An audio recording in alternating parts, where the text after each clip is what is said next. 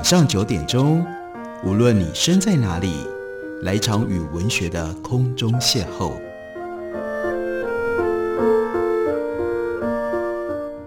杨照谈书，邀您一同遨游文学世界，认识古今中外的经典之作。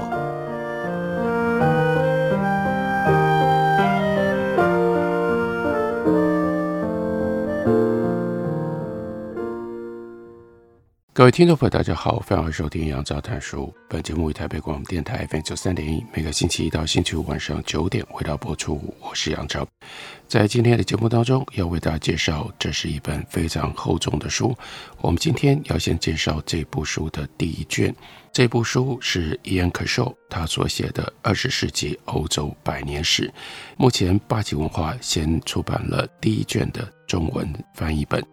这部著作非常的重要，因为是来自于英国历史学家伊恩·可寿，他是牛津大学的历史学博士，英国国家学院的院士，皇家历史学会的会员。他的专长就是二十世纪的欧洲史、德国史。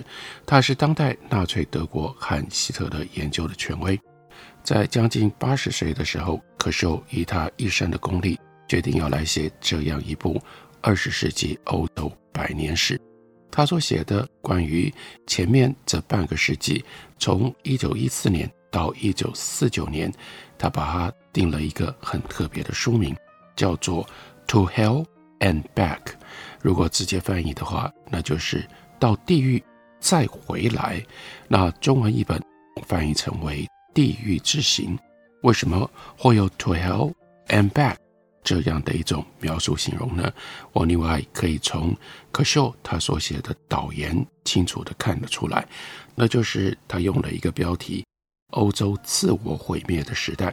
他看到二十世纪初期的欧洲最明显的一个特殊的迹象，经过了十九世纪的这样高度进步发展、充满了乐观的黄金时代，却在这个时候一步一步地滑向了战争。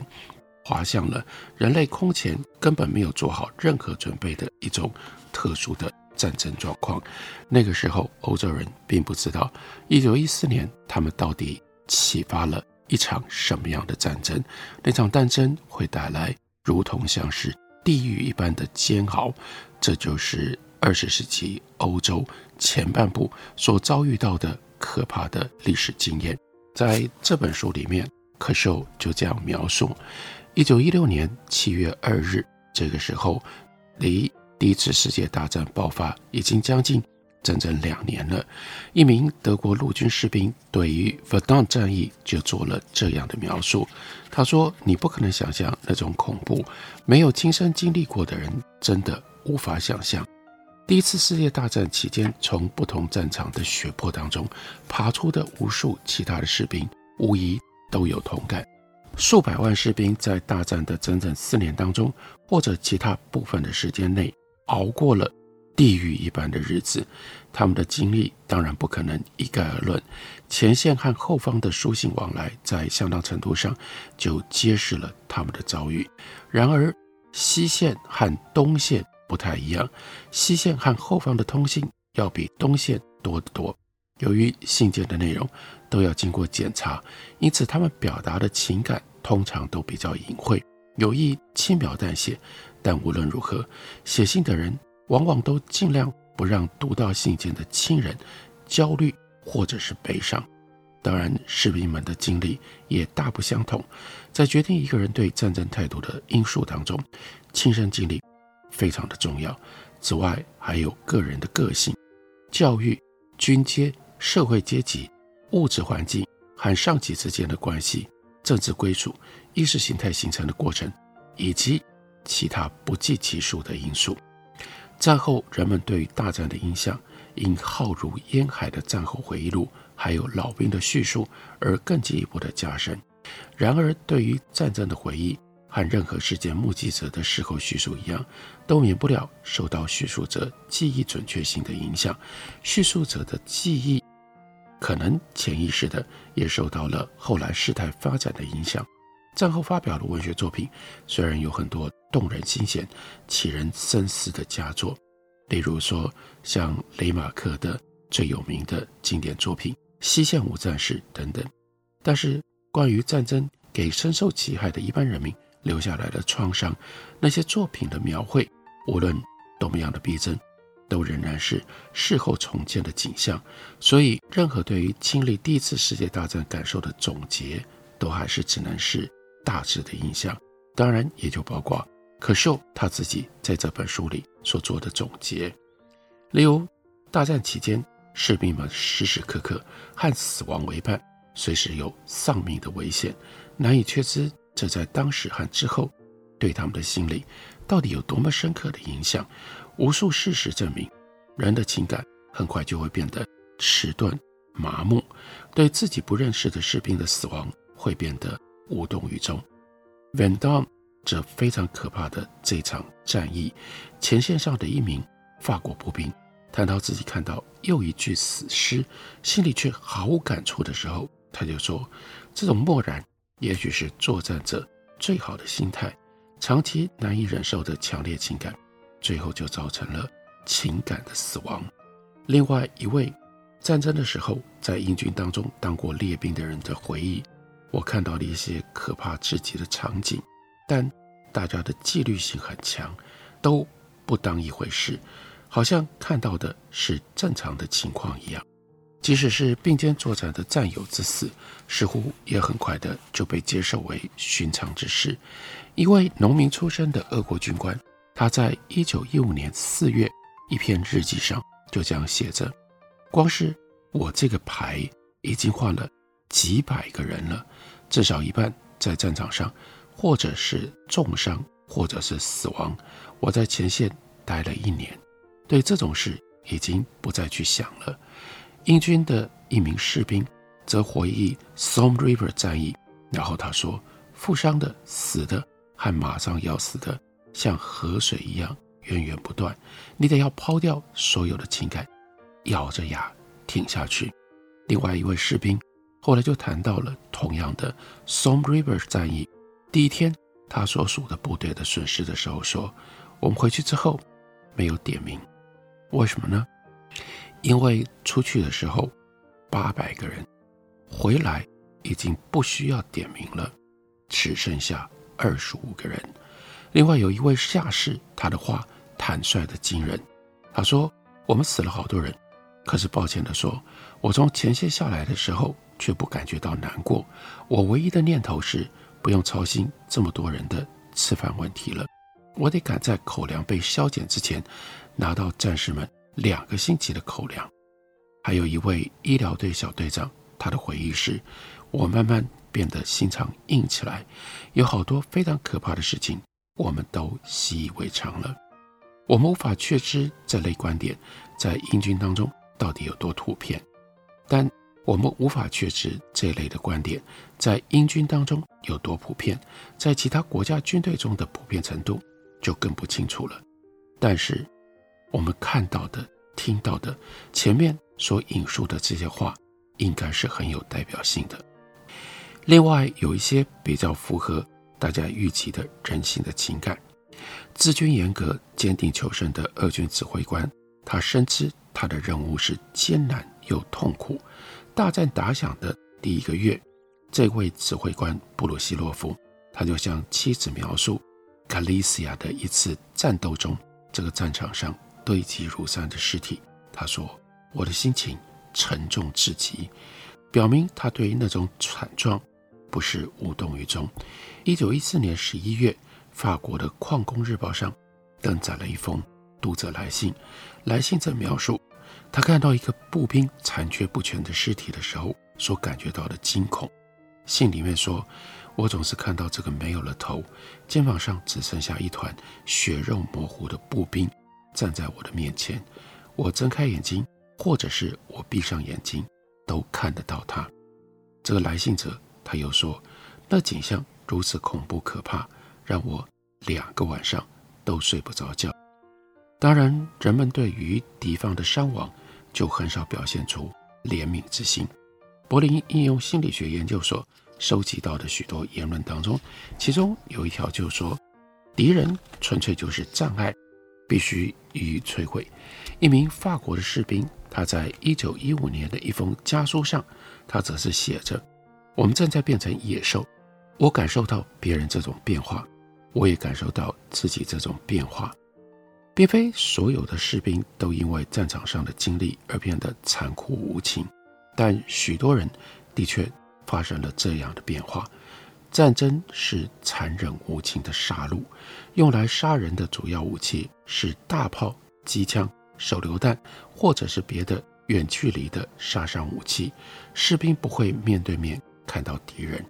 在一九一四到一九一七年当中，法军伤亡的四分之三都是由于大炮的炮火所造成的。在当时以及后来，士兵们都说，他们向着远处素不相识、跟自己毫无关系的敌人开枪射击，丝毫没有良知上面的障碍。跳进敌军战壕拼刺刀，这样近距离的作战其实并不常有。一九一七年春天，西线德军的伤亡只有百分之一是肉搏所造成的，而百分之七十六是来自于大炮的轰击。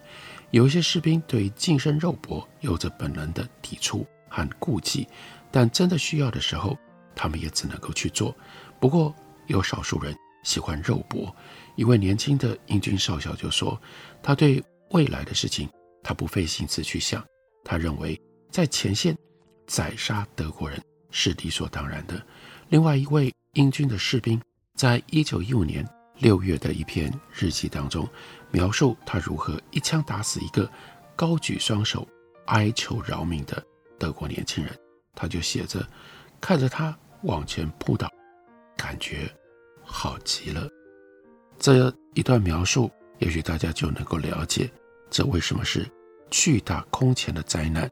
可秀为什么会说这战争带来了像是大家到地狱里去走一遭一般的经验？我们休息一会儿，等会儿来继续聊。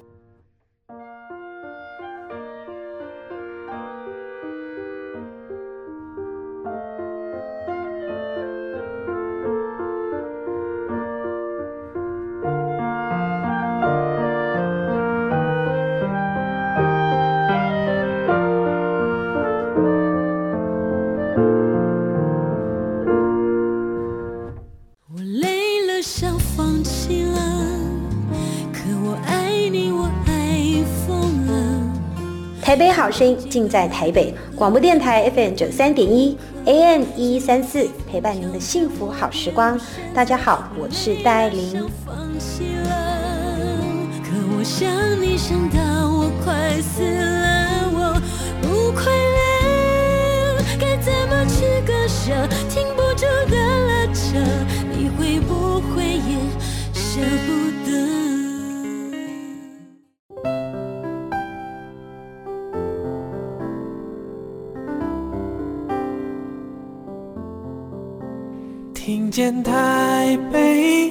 声音，拥有颗热情的心，有爱与梦想的电台，台北广播 FM 九三点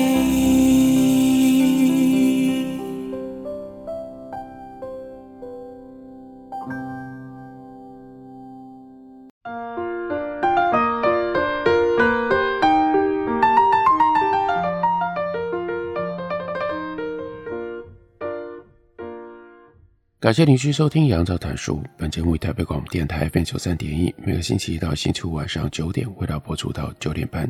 今天为大家介绍的，这是一本巨著，它的全名是《二十世纪欧洲百年史》，作者是英国非常重要的前辈史家，八十岁的伊安·可寿。这本书八旗文化刚刚出版了上卷的中文译本，书名叫做《地狱之行》。这处理的是从一九一四年第一次世界大战爆发到一九四九年欧洲的历史，在这一部欧洲百年史当中，可寿他当然讲了政治战争的巨大的变化。像在休息之前，我们为大家描述他对于第一次世界大战的看法跟部分的分析。不过除此之外，他也关注于在这段时间当中，欧洲文化激烈的变化。我们来看，他告诉我们，欧洲人对于自身所处的世界以及决定着自己生活的那些不可阻挡的力量，在这个时候是如何看待的呢？对此，当然没有统一的答案。人的生活方式，还有因而产生的想法，取决于许多因素，包括地理位置、家庭背景、社会阶层、政治文化，还有变幻莫测的历史发展。无论如何，能够提出洞见卓识的人，必然多半来自于受过良好教育的精英阶层。他们获得的高等教育是绝大多数民众没有办法企及的。创造性艺术当中最具备有开拓才能的人，既反映也塑造了广义上的 Zeitgeist，也就是时代精神。吸收高等文化产品的，通常也是上层阶级，或者是受过教育当中的中产阶级成员。社会思想和艺术创作的重要发展，对他们影响至深。尽管这种影响或许是间接的，然而大多数人是接触不到高等文化，那不在他们的正常生活范围之内。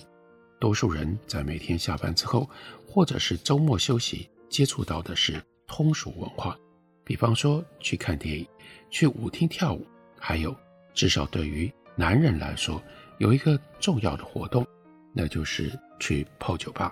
这样的文化为受众提供的不是对于生活和社会的反思，而是逃避现实、片刻的兴奋，以及暂时摆脱每一天单调乏味、非常沉闷的生活，看电影是逃避现实的最好办法。欧洲各国的城镇这个时候建立起了一座一座的 cinema palace 电影宫，而且呢，德国最为普遍。一九三零年，德国电影院的数目达到了五千多家，比十年前多了一倍，座位总数两百万。二零年代末。有声电影开始取代无声电影，吸引了更多的观众。电影院投观众之所好，放映的电影、喜剧片、剧情片、冒险片、浪漫片，令劳动阶级男人趋之若鹜的另外一个逃避现实的办法，那是去参加观看职业运动，尤其是足球赛。不过，妇女对于运动比赛就没有那么有兴趣。早在第一次世界大战之前。足球热就从英国传到了其他欧洲国家，德国、意大利、西班牙和其他国家都设立了大型的足球联赛制度。每当举行足球比赛，观众人山人海。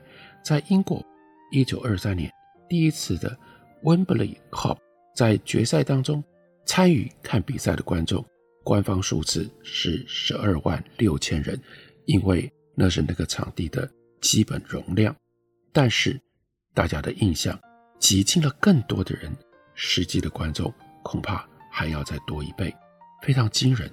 二十万人来看一场比赛，高等和通俗文化平常是井水不犯河水，但是他们各自以不同的方式，都变成了两次大战之间欧洲 Zeitgeist 时代精神的核心。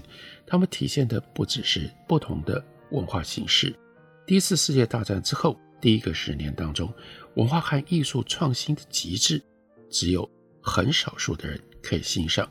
Avant-garde 这种先锋前卫的文化形式不可胜数。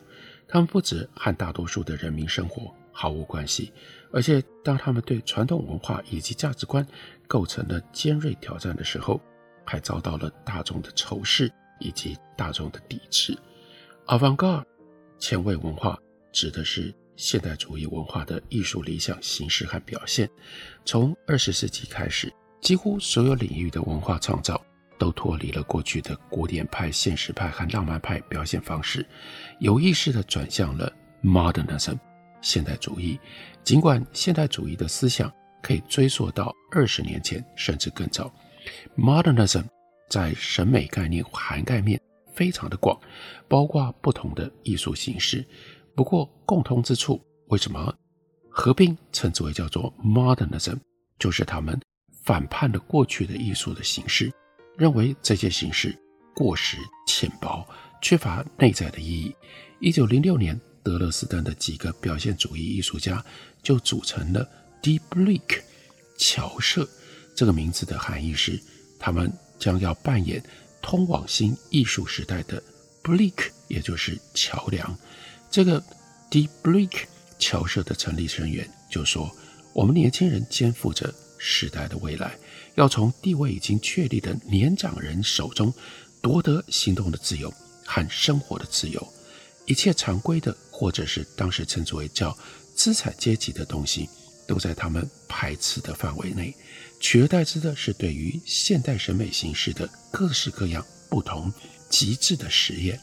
艺术家凭借着想象力跟创造力，彻底的破旧立新。现代主义完全摒弃过去对于美、和谐和理性的理想，碎裂、分散和混乱变成了新的基调。这种文化形式惊人地预示了第一次世界大战造成的政治和经济的断裂。第一次世界大战之后，巴黎和一九一四年之前一样，仍然是吸引文化能量跟创造力的最重要、像磁铁一般的中心。它是现代主义艺术活力的最重要活跃之处。大战之前就定居在巴黎的还有谁呢？大名鼎鼎的皮卡索，他是这艺术天空当中最璀璨的明星。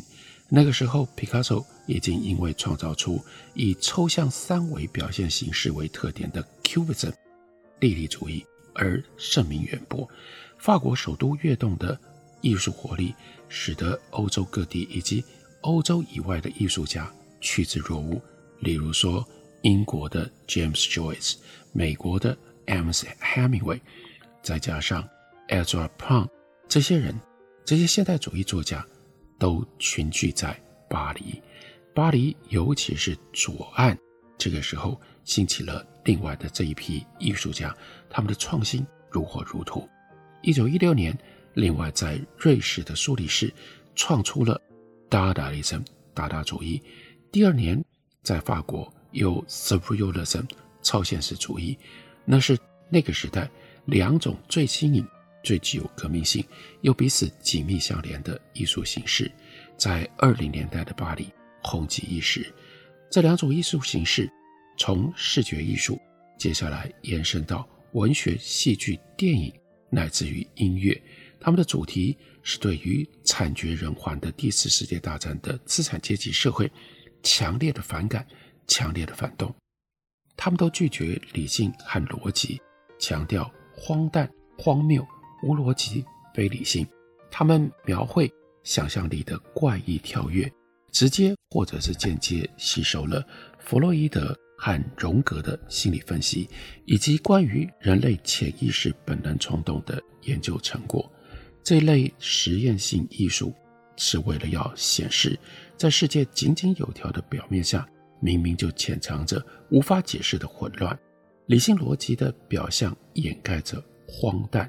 那是心理深层的奇异狂想，这样的艺术是为了要对人的感性形成冲击，促使人去寻求未知的意义还有可能性。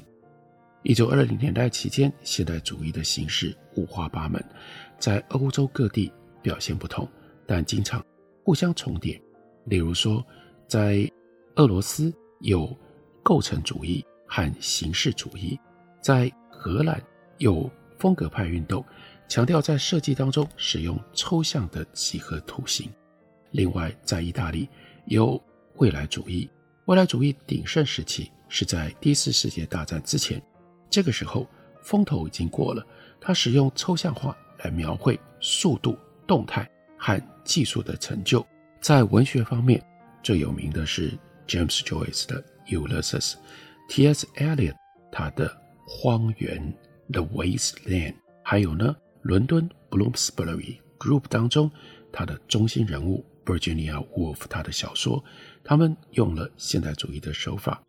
另外，在音乐方面，则出现了被称之为叫做第二维也纳乐派 Schoenberg、Alban Berg 以及 Anton Webern，他们使用了全新的十二音列变化组合，发明了无调性的音乐。非常清楚的和之前的古典音乐的和声与决裂，这是欧洲人在第一次世界大战当中，像是到地狱已经走过一遭之后，看到了那可怕的破坏，看到了那可怕的伤痕。这个时候，在文化上相应的发展，把各个不同面向的变化跟发展结合在一起，写成了这样一本非常丰富而且非常好读的书。一样·可说给了我们这一本《地狱之行》，特别介绍给大家，推荐给大家。感谢您的收听，我们明天同一时间再会。